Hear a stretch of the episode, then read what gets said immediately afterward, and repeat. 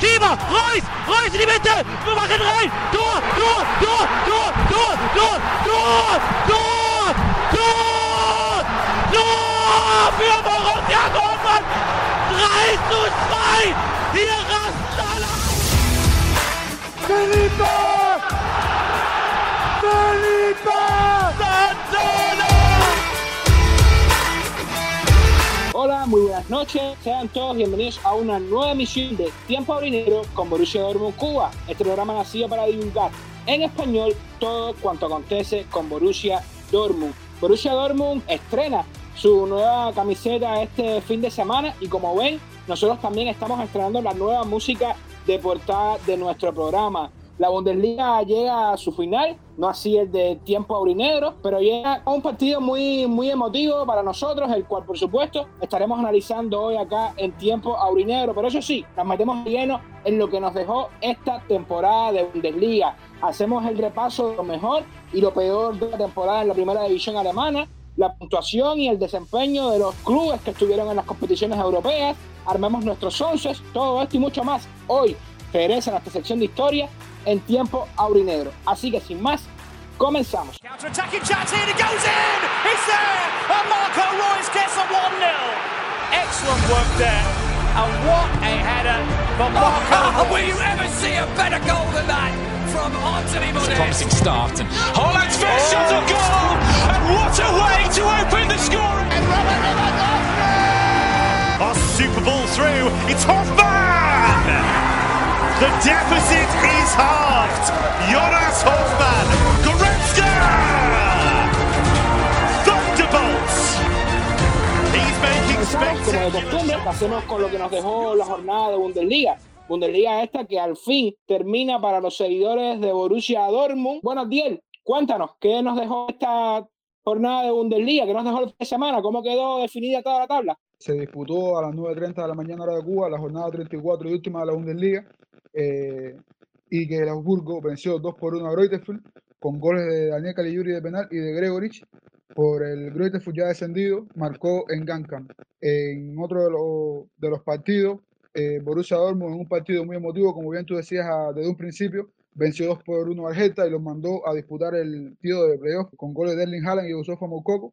Tuvo que remontar el Borussia Dortmund el gol de Serbe Fodil. En otro de los partidos más trepidantes, el Unión Berlín venció 3 por 2 al Bochum, revelación de la temporada, con goles de Promel y doblete de Taibo Boni. Por el, por el marcaron Soler y Lowen. Uno de los partidos que para mí fue una de las sorpresas de la jornada, el Arminia Bielefeld y el Leipzig empataron un gol. Serra marcó por el Arminia por los locales y William Van puso el empate al 90 más 3. En otra de las sorpresas de la jornada, el Wolfsburgo y el Bayern empataron a dos goles.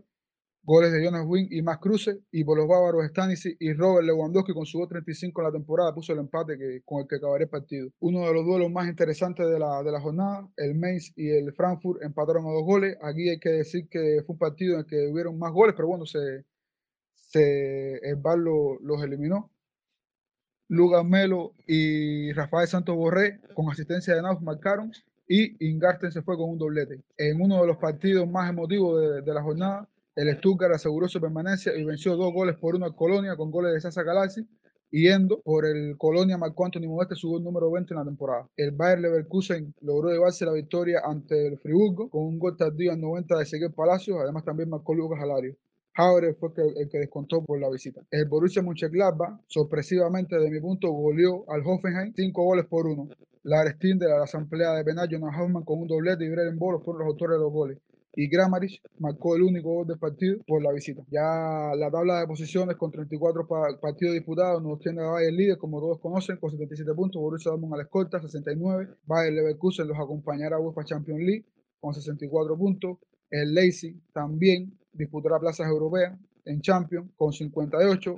Unión Berlín jugará la UEFA Europa League. Friburgo en puestos de conferencia. Colonia, Mainz y Hoffenheim completan el top 10. Hay que decir también que ya Greuther y Arminia están descendidos y el Hertha jugará contra, contra los dinosaurios de Hamburgo los puestos de promoción para ascender a la Bundesliga. Y el Augsburgo y el Bochum se salvan finalmente de, y aseguran su permanencia un año más en la próxima temporada. En cuanto a los goles, Robert Lewandowski lidera la tabla de posiciones con 35, Patrick Schick tiene 24 goles, Haaland finalmente acabó con 22, Modeste y Christopher Nkunku con 20. Hay que mencionar y destacar que en la Bundesliga, cinco jugadores eh, rebasaron la barrera a los 20 goles. Un dato bastante curioso este. En las asistencias, Thomas Müller a él también dio una y llegó a 18. Christopher Nkunku finalmente acaba con 13. Musa Diaby, temporadón del extremo del Leverkusen, con 12. Walker Marcorreu, David Raum y Joshua Kimmich con 11. Y esto fue lo que nos dejó la jornada de Bundesliga, Nelson. Bundesliga en la que regresan eh, la próxima temporada Schalke 04, Werder Bremen y Hamburgo, que jugará promoción con precisamente el Berlín, que era rival de nosotros el fin de semana. Y nos estaremos centrando, como decía al inicio del programa, en lo que nos dejó la temporada de Bundesliga, pero antes de presentar a nuestro equipo de hoy y pasar a analizar los temas de la noche, un alto para hacer un poquito de promoción. Recuerden que pueden escucharnos en todas las plataformas de audios, Spotify, Evox, Anchor, Cashbox, Apple y Google Podcast. También pueden permanecer bien informados en cuanto a Borussia se refiere en nuestras redes sociales, arroba tiempo aurinero en Twitter. Hoy vuelve con nosotros al programa desde España Sergi García. Sergi, ¿cómo estás? Y si te animas por ahí a dar un titular de lo que te dejó esta temporada de Bundesliga, de lo que fue esta temporada de Bundesliga. Eh, buenas noches. Bueno, aquí son noches. Eh, buenas noches a todo el mundo. Es un placer estar aquí. Estoy bien. Y bueno, mi título para. Bueno, ¿título te refieres a, temporada en sí de Borussia Dortmund o, temporada de Bundesliga en general? Si es eh, por Borussia Dortmund, mmm, una temporada más. No, no, no puedo decir gran cosa. Y si tenemos que hablar de temporada de Bundesliga en general, para mí es una temporada desastrosa. Desastrosa porque, a ver, este año se ha visto que es que no, la Bundesliga está mal, cada vez está peor y cada vez mmm, hay menos mmm, aspirantes al título. Entonces esto cada vez es un monopolio de Bayern más claro y, y no parece que se vaya a frenar en un, en un tiempo. Muchas gracias, Sergi, que hay que decir que viene de, de apagafuegos de última, última a nuestro programa. También está con nosotros Rodolfo, habitual desde Perú. Buenas tardes, Rodolfo. Y un titular en cuanto a Bundesliga se refiere, o a Borussia Dortmund, como lo veas. ¿Qué tal, chicos? Eh, bueno, pues mi titular para la temporada de Bundesliga vendría a ser eh, el declive de la Bundesliga más evidente en años, creo yo. Esa sería la portada y la portada pues para Borussia Dortmund creo que lo pondría que por fin se acabó la tortura. Adiel, vamos contigo, que no te saludaba. Para ti, un titular. Bueno, si, si, si es en tema de Borussia Dortmund, el mío es al fin se acaba ya el, el sufrir. Y si es para la temporada de, de, y si es para la Bundesliga en términos generales, pues qué decepción. Y decepción porque esperaba mucho más de ellos en términos, en temas de Europa y, y tal, y de performance. Solo lo sabe Frankfurt, yo creo este año. Hoy regresa con nosotros David Llero, que ha estado atravesando por algunas situaciones, algunos problemas familiares. Buenas tardes, David, ¿cómo estás? Y para ti, por supuesto, un titular. Sí, buenas tardes, Nelson. Eh, primeramente quiero aprovechar, saludar a todos los que nos están acompañando y agradecer a todos los que de una forma u otra me han estado apoyando y bueno, pido disculpas por los problemas de sonido que pueda tener y el ruido, porque estoy en este momento directamente desde el hospital. Entonces parece que el, sonido ambiente afecte un poco. Bueno, titular es muy sencillo.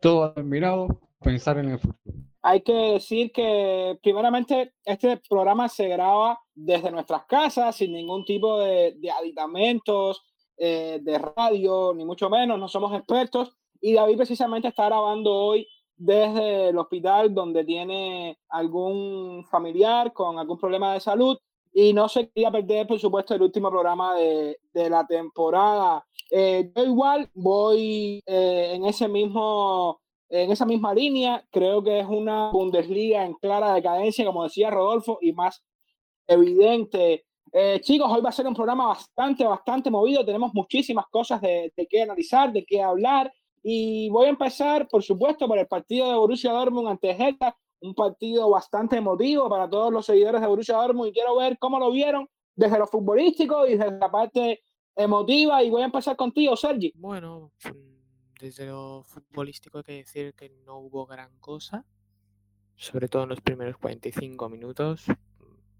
Bueno, y si hablamos técnicamente, fueron unos 65 minutos muy pobres de Borussia Dortmund, que ya estamos acostumbrados, por desgracia, durante esta temporada, en la cual, bueno, se comenzó a arreglar algo cuando entró Vino Gittens, y, y ya cuando marcó Erling, entonces Borussia ya como que puso un poco el turbo y logró la victoria, pero vaya, un partido más esta temporada desastrosa, mm, misma dinámica, se gana, pero, pero los jugadores con, muy- con una desidia eh, muy pronunciada, sin ganas de jugar, con muchos futbolistas acabando ciclo y bueno, ya algunos que, aunque parezca que no hayan acabado ciclo, tampoco es que estén para esto. Ayer un partido que más que lo futbolístico nos dejaba cosas emotivas, la despedida de Michael Sor después de 44 años en Borussia Dortmund,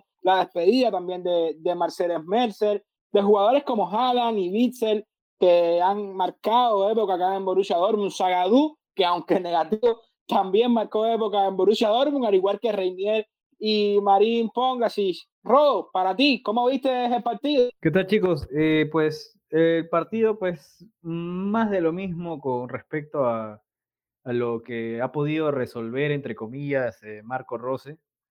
Eh, pues le hicimos una despedida a Burki y jugó y pues al igual que Zagadou, pues mm, no se vio tanta diferencia y creo que pues lo mejor que, que podemos resaltar de ese partido es que pues se despiden, Zagadou se despidió de la misma manera, como siempre, eh, equivocándose. Y Borussia, un Borussia Dortmund que tenía que luchar contra la corriente y que a punta de ganas pues llega un penal ¿no? a favor nuestro para que Erling Haaland pues te meta su gol de despedida. Un Haaland pues que ya se había ido pues ya hace uf, un montón de meses, pero que pues ahora se le vio pues, ¿no? Ahí mirando la grada y todo eso y, de verdad todo el sentimiento, eh, podría decirse que Haaland sí, sí es, sí fue alguien que, que, que amó a la camiseta, que creo que sí lo dejó todo por la camiseta. El problema es que Borussia Dortmund no estaba preparado para, para un Haaland, eso es lo que yo creo. ¿no? Es algo que, que hemos venido diciendo por años y que yo vengo resaltando y creo que eh, Borussia Dortmund no estaba listo para un jugador de ese nivel. Eh, no tenía nada, no tenía nada al, al, mismo, no tenía nada para hacer equilibrio, ¿no? A, lo, lo, mega estrella que podría haber sido Erling Haaland, ¿no? Eh, pues en el tema físico, pues Borussia Dortmund eh, estaba tan mal que, que, un jugador que se cuida tanto como Haaland incluso colapsó, incluso llegó, le llegó la fiebre de las lesiones, eh, gracias a la preparación tan pobre que tiene el club, ¿no? Entonces, eh, se podría decir que, Borussia Dortmund necesita muchísimo más, ¿no? Para un jugador de esa, de esa talla, ¿no? Eh, pues de ahí vimos una excelente combinación entre Bainow y Gittens y entre Mukoko, creo que se les nota las ganas, el golazo que hizo Mukoko también este, eh, fue súper emocionante, pero todavía es una incógnita, ¿no? Si es que se queda, si es que se va. Eh, lo que sí hay un problema ahí con Marco Rose, que creo que no lo está llevando correctamente porque como es muy joven, eh, tiene muchos reflectores, el entrenador tiene que imponer su autoridad. Yo creo que es, es justo que lo haga, pero creo que hay un punto donde ya empieza a ser abuso y creo que estamos en ese punto, ¿no? De a poco se empieza a parecer más ya un abuso, ¿no? Una especie de, de sometimiento, ¿no? A, a, a Mukoko y que creo que tienen que llevarlo de una manera más flexible, ¿no? Yo creo que, que ahí también Borussia Dortmund está pecando en, en esperar que, que, el desarrollo mental, eh, o sea, el error es de Borussia Dortmund al esperar que el desarrollo mental de Mukoko sea solamente por parte del DT, sea solamente por Marco Rose, porque si solamente va a ser del DT, él, él va a tener toda la carga para ver si funciona o no Mukoko en el entrenamiento, en el día a día, pero lo que tú necesitas ahí son psicólogos deportivos ya. No, ese es otro proceso que también tienes que corregir. Entonces, si Borussia Dortmund va a esperar que Marco Rose sea el que eduque a Mukoko y todo eso, pues Mukoko va a terminar fracasando en el mismo club, ¿no? Y así sea con Marco Rose o con, otro técnico, creo que, que no hay que esperar ya que el tema, el tema psicológico sea todo el entrenador, ¿no? Y bueno, por último, pues quería agregar algo sobre Gittens, que, que si bien me ha gustado bastante, creo que ya desde la próxima temporada, pues creo que si no es titular, pues es por lo menos el, la primera opción para, para poder rotar y que Borussia Dortmund tenga por fin ese desequilibrio por bandas, pues que, que perdió, bueno, que nunca tuvo con Hazard y que sí tuvo con Jadon, ¿no? Así que creo que si reforzamos con un hombre más ahí, creo que por ahí me gusta Kevin Shade, a ver si es que Borussia Dortmund compensa bastante bien, ¿no? La presencia de Jemmy, la rotación de Gittens y también por la otra banda, pues, ¿no? De tener a, Kevin Shade como una alternativa de, bastante desequilibrio, ¿no? Yo soy otro que desde esta temporada ya me declaraba fanático a, a Gittens y el cuanto al tema Moukoko, me, me, me parecía muy extrañas declaraciones de Rose hablaba de que no solo era talento, sino tenía que demostrar los entrenamientos. Yo quisiera saber si Feris Paslak, Henry Kahn, Sadu, Axel Bisser en el entrenamiento demuestran que pueden ser regulares en Borussia Dortmund. La verdad que el criterio, hay algo que no, no va bien en cuanto a este tema. Diel, para ti, el partido. Eh, se vio muy poco de Borussia Dortmund, equipo que no disparó entre los tres palos, yo creo que en 25 o 30 minutos, eh, fue de menos a más. Y si se vio poco de Borussia Dortmund, pues menos se vio de Gesta, partido aburrido. Eh, que al final, bueno, acaba ganando, marca Haaland de penal, Moukoko yo creo que fue el que, mejor el que mejor sale de todo esto porque demuestra que, que, tiene para jugar en Borussia Dortmund. Y destacar también el partido de Jude Bellingham el pase, la asistencia que da para el segundo gol de la victoria descomunal. Y de ahí en fuera muy poco hay que decir. No se vio Reu, no se vio muy poco, muy poco de Borussia Dortmund como, como viene siendo eh, como viene siendo eh, tendencia ahora en estos últimos partidos, después que ya se, se supo que no, que no disputábamos nada y que teníamos la segunda plaza asegurada. Adiel, ¿tienes, tienes igual problema de nuevo con, con el micro. David, ¿pudiste ver el, el, partido? Yo tuve la posibilidad de ver el partido aquí mismo, aquí mismo. Y bueno, ¿qué voy a decir de este partido? Eh, estoy 1909% con, de acuerdo con Adiel, partido súper aburrido y lo positivo que puedo que veo de este partido fue que se, se obtuvieron los puntos y ese auténtico brazo de, de Muki que sería, como dice, como estuvo diciendo Rodo, creo, eh, sería una gran pena, sería una gran pérdida futura si Borussia Dortmund no logra retener a, a Yusuf o a Mukoko. Y bueno, volviendo al partido, yo, en resumen, mi punto de vista, yo no voy a, no puedo entender cómo un equipo de, los tres primeros lugares de la tabla tiene que remontar un partido jugando de local con un equipo que está ahora que está peleando los puestos de promoción. No puedo entender cómo un equipo del primer al segundo o tercer lugar no logre derrotar a un recién entendido como el Boston que nos derrotó en casa, por cierto, y el empatamos de visitante. Son cosas que yo no puedo entender. No, sé, no le echo la culpa a nadie, pero bueno. Eh, una partida, es un partido totalmente aburrido. Eh, muy bien el gol de Haaland en su último partido y un auténtico golazo, como dije ahorita, de Mococo, pero y qué bueno que se dieron los tres puntos, pero partido totalmente aburrido. Es lo único que tengo que decir sobre ese partido. David, a ti que eres eh, seguramente de los seguidores más longevos acá de Borussia Dortmund. ¿Qué te pareció la camiseta? ¿Qué te pareció la nueva camiseta? Bueno, de hecho estuve eh, hablando de eso en el Twitter. Ese modelo de la camiseta se, se remonta a los años 2001, 2002, entre los años 2001 hasta el año 2013, que fueron una época donde hubo mayores éxitos y logros de Borussia Dortmund de una forma un poco rústica, por decirlo de alguna forma, porque era una etapa un poco difícil. Tuve la posibilidad de vivir el campeonato, o sea, la, la, la, parte final de ese campeonato de, de, 2000 de, de Everton, llegando al banco emotivo, lo prácticamente casi, casi que lo vi en vivo, pero bueno. Y bueno, para nadie es un secreto que esa camiseta, aparte que tiene un diseño que, que nos gusta a muchos Borussen, nos trae muy buenos recuerdos. También nos trae aquella derrota de la Champions en 2013 contra el Bayern, pero nos trae muy buenos recuerdos porque, por ejemplo, a mí me, me, me, me recuerda mucho a aquella remontada contra el Málaga y ese 4-1 espectacular contra el Real Madrid, entre otros partidos.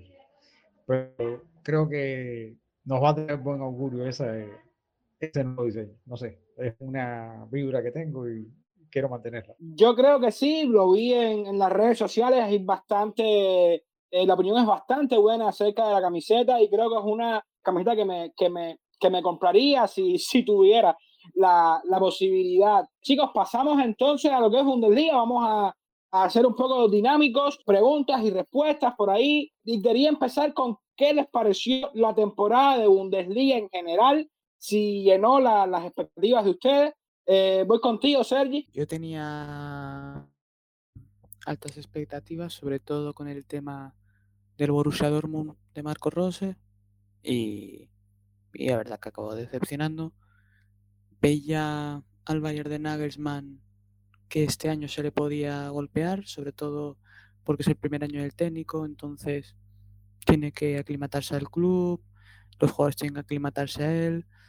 Eh, es verdad que además los teóricamente mejores equipos eh, a priori de la Bundesliga cambiaban de entrenador, entonces podía ser una liga bastante sorpresiva y bueno, un poco más de lo mismo, salvo alguna sorpresa como por ejemplo la de Freiburg, pero el resto más o menos tampoco ha variado mucho. Como mucho la decadencia de, Gladbach, que ya estaba eh, antes de que se fuera Marco Rose, y Wolfsburg, que bueno, eh, se cayó del todo. Pero vaya, una decepción muy grande porque, como ya he dicho antes, eh, nadie ha podido pelearle a Liga Bayer, solo a veces Borussia y, y ni eso. Luego Leipzig, tam Leipzig también, eh, también se cayó al principio. Justo en la última jornada se ha clasificado un Champions de manera única. Eh, no, que va. Esta Bundesliga este año ha sido de lo peor de lo peor. Y esperemos que el año que viene cambie porque más que nada por el bien de esta liga, porque es una de las cinco mejores ligas de Europa y es una de las más monótonas en cuanto a ganador. Ya Bayern lleva 10 años seguidos ganando.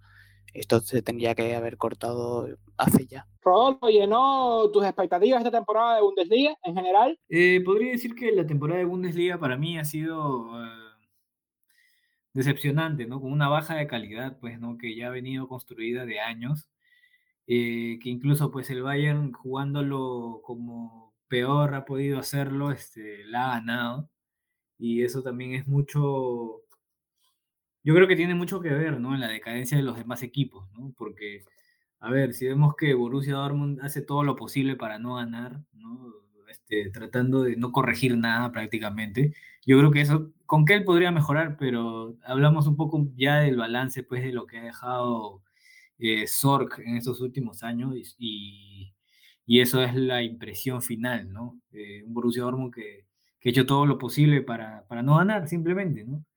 Eh, de ahí luego, pues, de hay varios clubes, ¿no? Que entre Gladbach, Wolfsburg, eh, Leverkusen, ¿no? Todos han tomado ese modelo, pues, ¿no? Con el cual Borussia Dortmund salió de la crisis y con el cual, pues, se empezó a consolidar, ¿no? Desde 2010 a 2011. Entonces, estos clubes estos clubes eh, eh, ya es como si fuera un Borussia Dortmund de, de esos años, ¿no? Entonces, eh, hasta cierto punto es sostenible, pero yo creo que ya si, llega un momento en el cual tienen que sumarle más ambición, ¿no? tienen que, que, desligarse también un poco de, ese sentir que, del cual muchos clubes que tienen socios o tienen accionistas, los cuales este, no buscan ¿no? que el club eh, se intercion, o sea, que, que, sea un club de pinta internacional, ¿no? O sea, una marca global, ¿no? Como, digamos, eh, sí lo hacen varios clubes de la Premier, ¿no? O digamos algunos de la Liga Española, ¿no?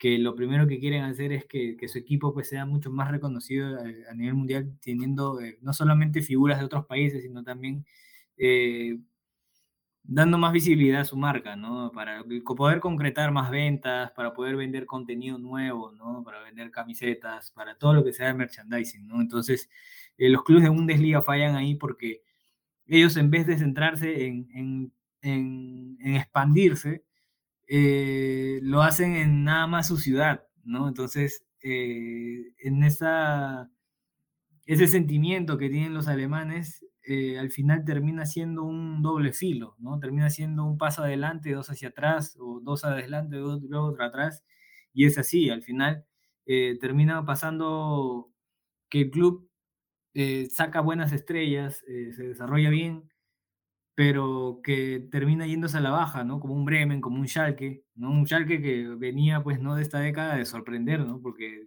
eh, pintaba en Champions incluso bastante, ¿no? Eh, Verde Bremen también, o sea, eh, en Europa League, pues, pasaba rondas, ¿no? Entonces, eso es lo que, digamos, no le pasa al Bayern porque Bayern ya viene expandiendo su marca desde los 70, ya desde los 80, y Borussia Dortmund eh, no ha podido lidiar del todo con ese problema. Entonces, en esa convicción. De desarrollo y venta de jugadores, eh, se ha autosaboteado en más de una ocasión y creo que muchos clubes están copiando eso malo que, tiene Borussia Dortmund, un modelo que si bien puede ser sostenible económicamente, eh, deportivamente no lo es, ¿no? Entonces eso ha llevado a que la Bundesliga entre en una decadencia, un ciclo de decadencia, pues que incluso está arrastrando al Bayern eh, desde el punto de vista deportivo, ¿no? por la misma competitividad de la, de la Bundesliga.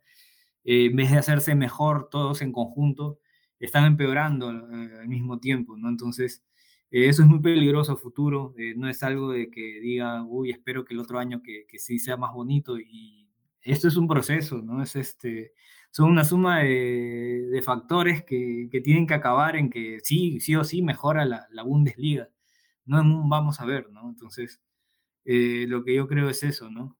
Eh, le falta mucho, mucho a la Bundesliga para, para poder recuperarse. Eh, incluso con un Borussia Dortmund ganando la Bundesliga, yo diría que, que para que lleguen los niveles que tiene la Premier, que creo que es lo que toda liga añora, ¿no? le falta eso, ¿no? Le falta querer comerse el mundo. Lo tienen todo y simplemente miran hacia la ciudad, miran hacia los locales, eh, miran hacia que los hinchas locales estén felices, pero no, no se fijan en el mundo. ¿no? Adiel. En cuanto a mí, yo tengo que decir que en cuanto al tema de espectáculo y ambiente, me encantó. No me dejó nada que desear, no tengo quejas con respecto a eso, pero si bien es cierto que, que ya el Bayern lleva 10 años ganándola, y que como que eso tiene que cambiar un poco para mejorar la imagen de la liga. Pero en lo que es el tema ese del Bayern y a nivel europeo es donde me parece que reside el problema de la Bundesliga y en cuanto a los fichajes que se hacen, que no es como la Premier o como la Liga Santander, que no son tan mediáticos, lo, venía diciendo Robert, hay que buscar cómo hacer un poco más atractiva la Bundesliga para, para estrellas que, que hay y básicamente es eso en cuanto a ambiente y espectáculo, para mí es la mejor liga del mundo, pero por lo demás y lo que todos conocemos sigue dejando un poco que desear. Lo, la buena noticia es que es, un, es un, un, problema que tiene solución, que se puede trabajar en ello. La mala es que no veo que, que se haga mucho por, por hacerlo. David, vamos contigo. Bueno, yo prefiero ver eh, la parte positiva, porque realmente sobre el dominio de Bayern no, no solamente es Borussia Dortmund, sencillamente Borussia Dortmund y los demás equipos tienen que creerse que pueden derrotar a Bayern, así como se lo yo eh, lo que dio el Gladbach en su momento, como se lo dio el Eintracht en su momento, y es la única manera vencer a Bayern, podemos tener un resultado diferente en la Bundesliga, ya sea campeón de Borussia Dortmund o cualquier otro equipo, porque incluso los 100 ascendidos y los equipos que ascienden compiten en la Bundesliga para o para mantener la categoría, de acuerdo al nivel económico que tenga. Yo no puedo entender de que un equipo de entre 10 primeros puestos de la tabla, el objetivo sea o clasificar para Europa o mantener la categoría o mantener una estabilidad a mitad de tabla. Yo no puedo entender ningún equipo trabaja para eso. Un equipo trabaja para ganar una competición. Todos los equipos que compiten en la Copa de Alemania es para ganar la competición, no lo hacen para avanzar. y bueno, en la parte que me queda positiva así, o bueno, personalmente, el más me agradó fue que los tres equipos, de los equipos con los que simpatizo, eh, van a estar en Europa, que son el, el, Unión Berlín, el Freiburg y el Colonia, que es íntimo amigo de Borussia Dortmund, por cierto.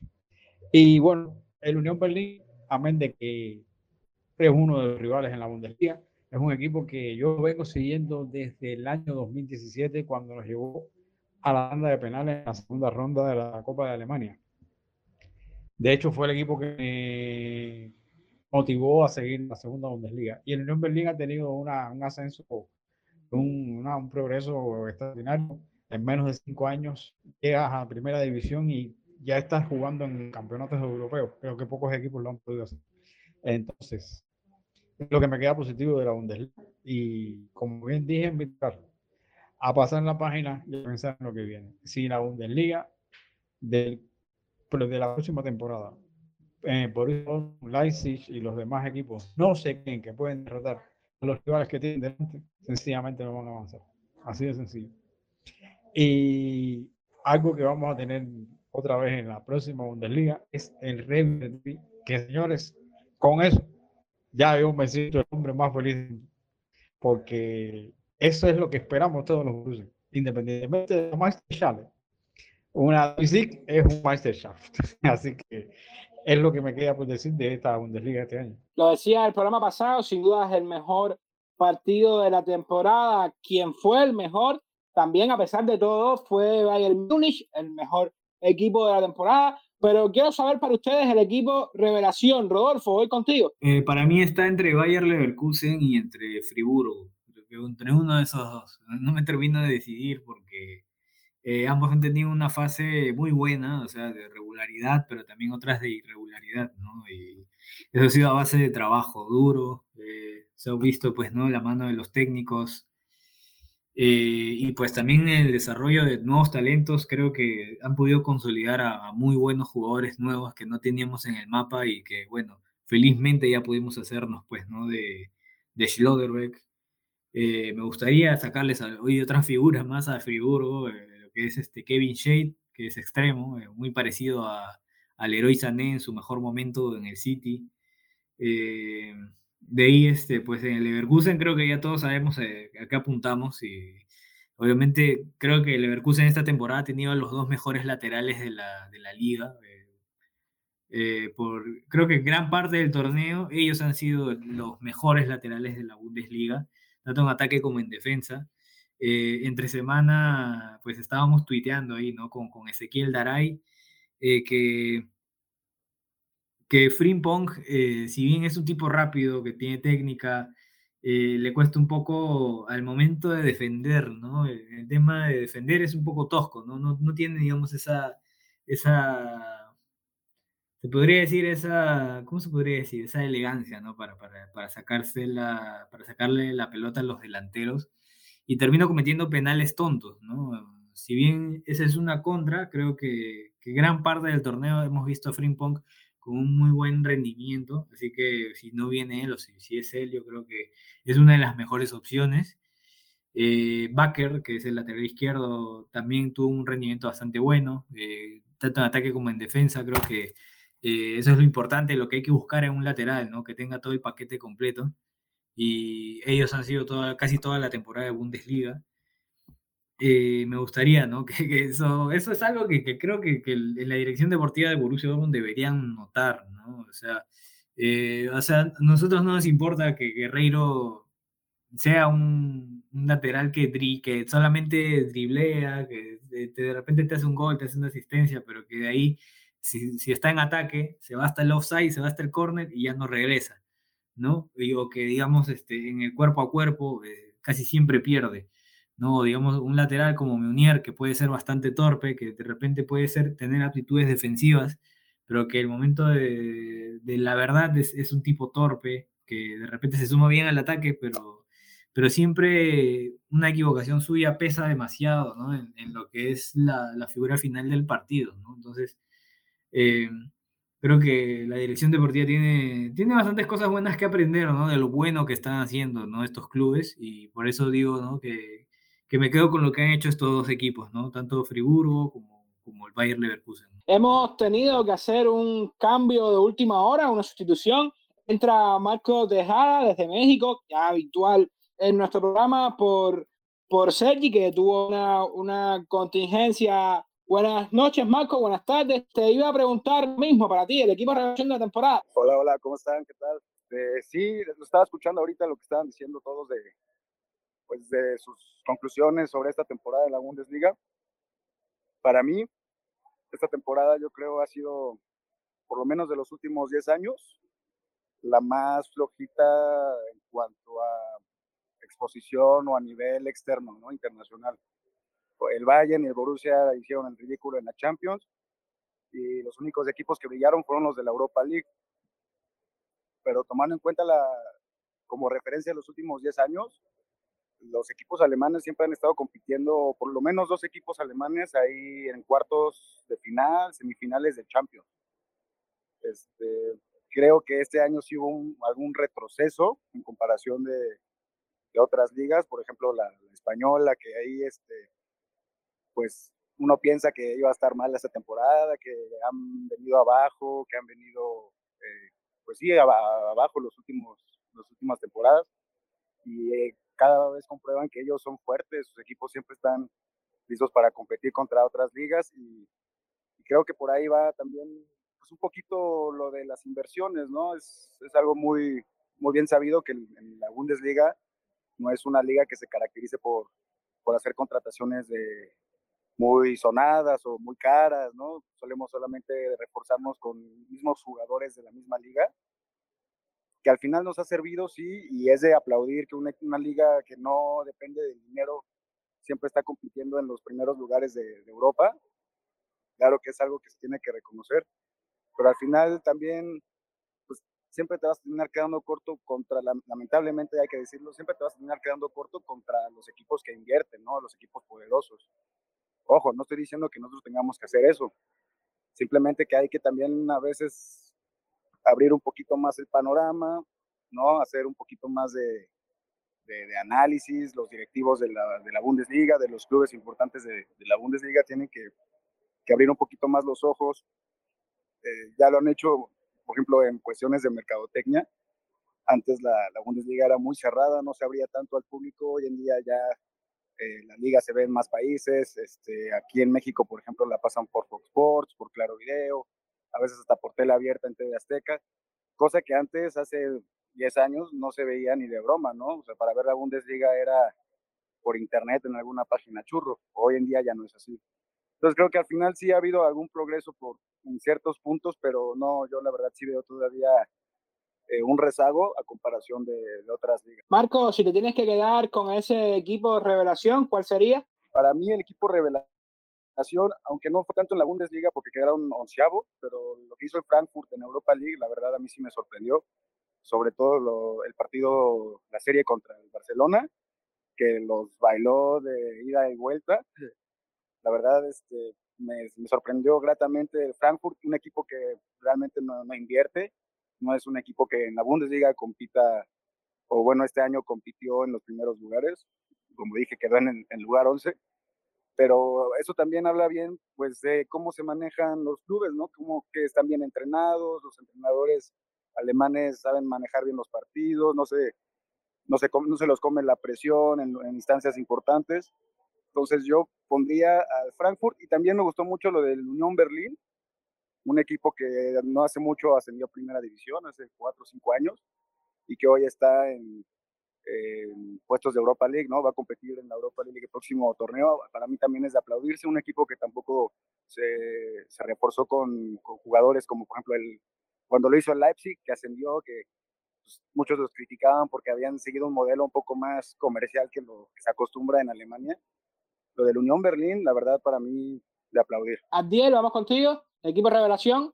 Bueno, yo tengo dos casos que son muy concretos. Uno es el Freiburg, que está en la final de la Pokal y que me parece que es uno de los que menos cartel ha tenido y me ha encantado la temporada que ha hecho Freiburg. Y el otro es el Bochum, que lo dije desde que empezó la temporada, eh, recién ascendido, me encantó lo que, lo que hicieron y que se mantuvieron una buena parte de la campaña en el top 10 ahí, en esa zona de media tabla ayudando, sin prácticamente tener ningún presupuesto ni nada. Todos sabemos cómo son los recién ascendidos en la Bundesliga. Son esos dos equipos. David. No, en mi caso, sin duda alguna, el equipo de Christian Streich. Es un equipo que coge mucho de la canasta y es un equipo que con poco hace mucho. Es un equipo que invierte poco y con lo poco que tiene se defiende, pelea y ahí está, en Europa, competición europea. El, otro caso puede haber sido el, el Leverkusen, el equipo de Sebane, un gran técnico que también sabe trabajar con la juventud, pero creo que en mi, mi caso especial, creo que no, no, hay, no hay otra opción, es el Freiburg para mí el equipo de revelación. Si hablamos del equipo de excepción de la temporada. Yo voy a ser crítico y tengo dos equipos que son de excepción. Uno es el Borussia Dortmund y el otro es el Wolfsburgo. Porque ambos de, verdad se le podía haber, pedido mucho más con, y no, no estuvieron a la altura en toda la temporada. Eh, Marco, ¿para ti? Para mí, yo igual voy a ser muy crítico. Eh, la verdad, yo esperaba muchísimo más de, este Borussia Dortmund con, con Marco Rose. Eh, momentos clave, partidos fáciles contra equipos de último lugar de la tabla que se tenían que haber ganado para por lo menos querer competir al Bayern, no se pudieron ganar.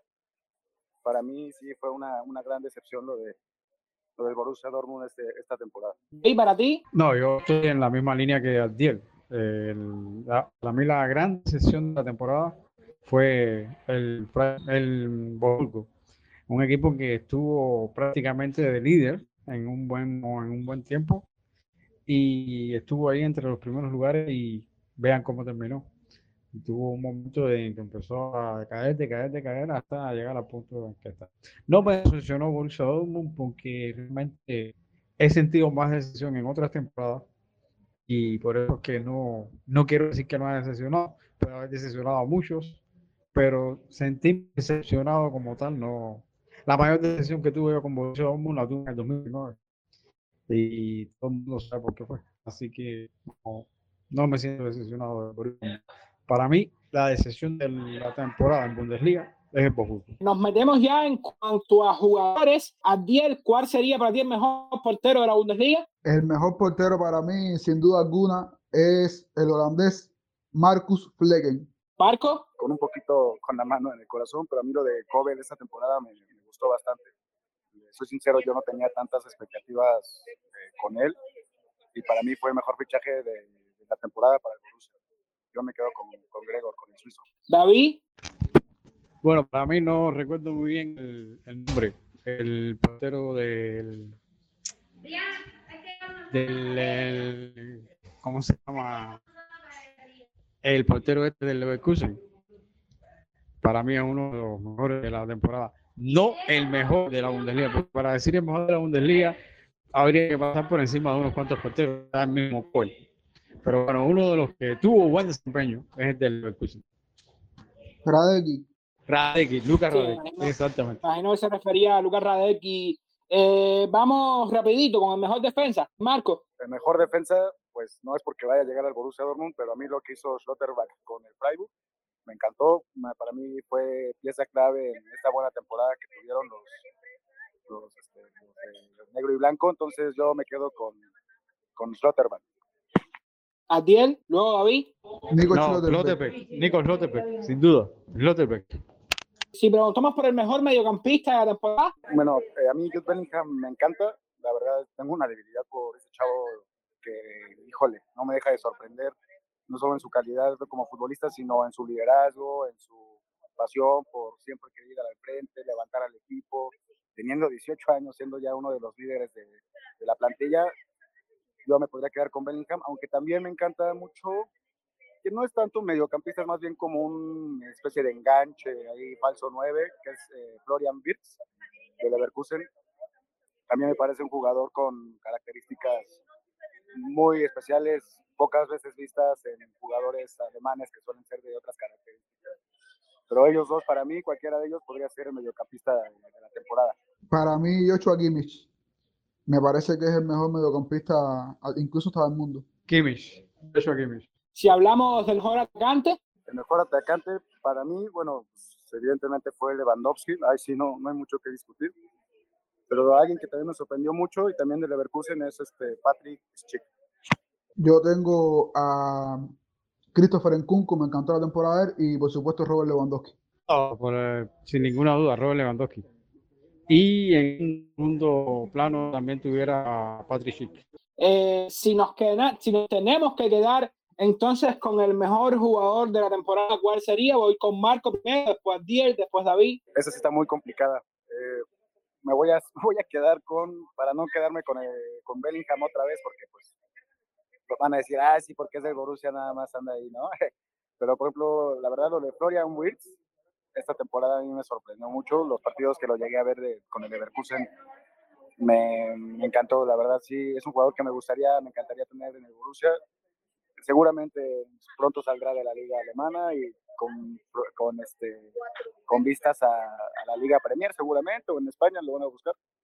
Pero sí, Florian Wirtz para mí es el mejor jugador de, de la liga alemana. Bueno, para mí el MVP de, este, de esta temporada en la Bundesliga es Christopher Nkunku, descomunal lo de francés este año. Bueno, para mí creo que estoy en la línea de Adiel, Christopher Nkunku. Yo, yo me inclinaría igual por Christopher Nkunku, ganó cuatro premios al jugador del mes en ocho meses, ocho meses y medio de, de competición de Bundesliga. Increíble lo del francés esta temporada y en Europa también lo demostró el estado de forma en que está envidiable realmente, pero nos vamos a la otra cara de la moneda. Si tenemos que buscar el jugador de excepción de la temporada, ¿quién sería? Marco. Creo que no hay duda, este, Reinier Jesús, Jesús Reinier. La verdad es que, digo, sobre todo para el cartel que, trae, ¿no? Un jugador que viene de Real Madrid, siendo una de las supuestas joyas, promesas que, tienen los, los merengues. Lleva su segundo o tercer año aquí en Dortmund y la verdad, uf, nada de nada. Las pocas veces que entró no hizo absolutamente nada, ganando un dineral con pro- patrocinadores eh, de primer nivel. Y el chavo, la verdad es que ahora sí que pura decepción, pura decepción. Para mí, el jugador de excepción de esta temporada es Marcel Savitzer, porque pasó de ser líder indiscutible en el Leipzig a uno más en el Leipzig, en el Bayern, disculpen. Yo quisiera, yo quisiera decir un jugador de excepción de esta temporada, pero realmente no, no lo, no lo tengo. Creo que es el mismo jugador de Borussia Dortmund que se hace un momento, este Reinier, no sé este qué pintaba Reinier en Borussia Dortmund. Y no sé, creo que es la excepción de Borussia Dortmund. A mí, Reinier, la verdad es que no me decepcionó porque no esperaba nada de él, pero si tengo que hablar de decepción, es de Ricardo Pepi, este fichaje súper anunciado a bombo y platillo del estadounidense, fichando por 20 millones eh, en invierno por Augsburg y después de jugar 12 partidos en Bundesliga, no se hizo apenas presente en el marcador, ni marcó, ni asistió. Para mí, es la decepción de la temporada, chicos. Y rápido, vamos a les propongo armar el 11 de la temporada, jugadores por, por posición. Adiel, voy contigo. ¿Tu 11 cuál sería? Sería un 3-4-3 y estaría conformado de la siguiente manera. Marcus Flecken en la portería, Zule, Mavropanos y Nico Schlotterbeck en la defensa. Nauf, que no hay forma de no ponerlo, Kimmich y Jude Bellingham y David Raum. Y los tres atacantes son Christopher Nkunku, Thomas Müller y Robert Lewandowski. Gánenme. David. Bueno, yo me iría con la pareja de centrales con Slotterbeck y Süle. Se le En cayó. los laterales pondría a este muchacho, Alfonso Lev, y en el otro lateral pondría a este del, del Freiburg. No recuerdo cómo se llama, el lateral derecho. Eh, un 4-2-3-1 en el, los dos mediocampistas para mí serían Kimmich y Goretzka. Me gustaría esa dupla. Eh, por detrás de los del delantero pondría a Nauri, Sané y pudiera buscarle un huequito ahí a Marco Roy. Apunta sin duda alguna Robert Lewandowski. Marco, para ti ese 11 cuál sería? Mira, yo, yo pararía con un 4-3-3. En la portería Gregor Kobel. Mis centrales serían Schlotterbeck y Ginter. Mis laterales serían Bismer y, y Davis. Mi línea de tres eh, medios sería eh, Jude Bellingham con eh, Dani Olmo y eh, Birks. Y adelante tendría a Rafa Borré, a Nkunku y a Patrick Schick. Ese sería mi once. ¿Te atreves a dejar fuera a Lewandowski? Yo si me tengo que aventar por un once, para mí Gregor Kobel de los mejores porteros de, de la temporada, con la pareja de central de Indica de Frankfurt que tuvo un temporadón y Nico Slotter, por izquierda. Now, estos últimos seis meses en el Frankfurt, eh, lo pongo por derecha. Joshua Kimmich, Florian Beats y Jude Bellingham en la media. Y en punta pongo a Christopher Nkunku, que ya lo resaltaba, para mí el mejor jugador de la temporada. Robert Lewandowski y Erling Haaland. Vamos a con el entrenador. Para ustedes, ¿cuál fue el mejor entrenador de la temporada en Bundesliga? Eh, yo me quedaría con a Urs Fischer del Unión Berlín. Sería mi mejor entrenador. Adiel. Yo lo tengo muy claro y el entrenador mío de la temporada, el favorito es Stephen Baumgart. David. Yo me quedaría con Sebane, el del Leverkusen. Yo me voy con Christian Streich de Friburgo y si tenemos que irnos al peor entrenador de la temporada o el entrenador de selección, Adiel. Marco Rose. Marco. También Marco Rose. David. No sé, yo me iría por Marco Rose. Yo me iría por el destituido del Hertha. Que gracias a Hertha va a jugar promoción.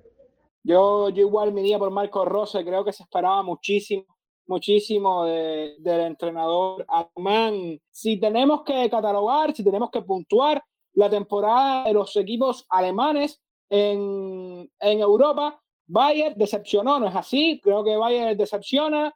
Eh, Bayern con muchos problemas, con muchos problemas internos esta temporada. Pero si tenemos que puntuar a Frankfurt y a Leipzig en esta Europa League, que son los equipos de Champions, no podemos hablar. Está claro que de Champions no podemos hablar. Europa League, Frankfurt y Leipzig, para ustedes. Si tomamos ahora sí que todas las participaciones en Europa, eh, no le daría más de un 7 porque sí, ahora sí que en Champions, que es la principal o la, más importante, eh, esta temporada ya ha sido la peor en los últimos 10 años para los equipos alemanes. Pero sí, lo de Frankfurt y Leipzig en Europa League sorprendió gratamente a, propios extraños.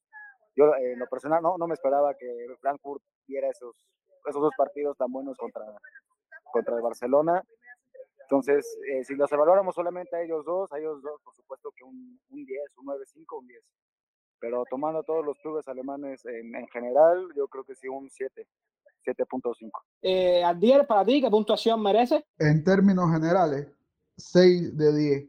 Pero para ir un poco más individual, a excepción del Frankfurt, los demás equipos 4 y el Frankfurt 10. Frankfurt salva los muebles para ti, David. Bueno, yo no estoy muy eh, como se dice, muy, muy, dentro de lo que es este. Pero bueno, de 10 puntos yo le daría a lo que es la Bundesliga en general 6. Y un 7 a Frankfurt. Porque, señores, Frankfurt va a ser campeón de Europa League.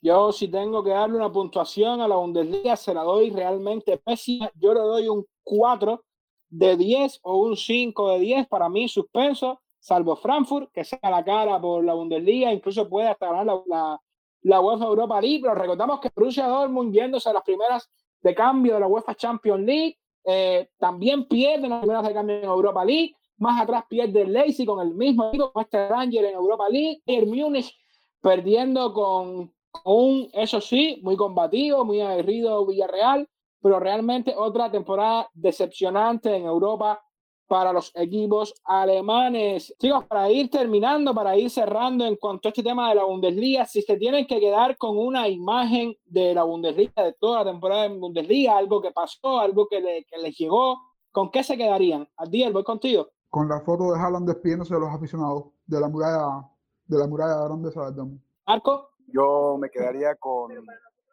pues, eh, eh, bueno, no sé si hicieron en otras ligas, pero ahora que fue todo lo de Ucrania, problema de Ucrania con, con Rusia, eh, que en el centro del campo, el círculo del centro del campo lo hicieran como con el símbolo de la paz.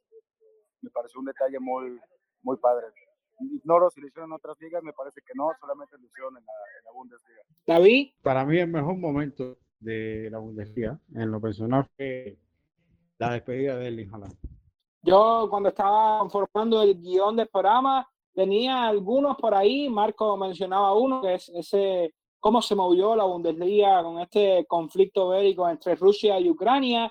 También tenía la manera en que se salva, ojo, la manera en que se salva Stuttgart de, de ese descenso, pero me quedo con la última imagen del Borussia Dortmund en la Bundesliga y la despedida eh, prácticamente masiva que hubo en el día de ayer, ya lo decía al inicio del programa, Mike Sork, Haaland, Bitzel, Zagadou, Marcel Smelser, también se van Reinier y Marín Pong, así que regresan de, de, su lesión. Para mí, sin duda, es la imagen de la temporada.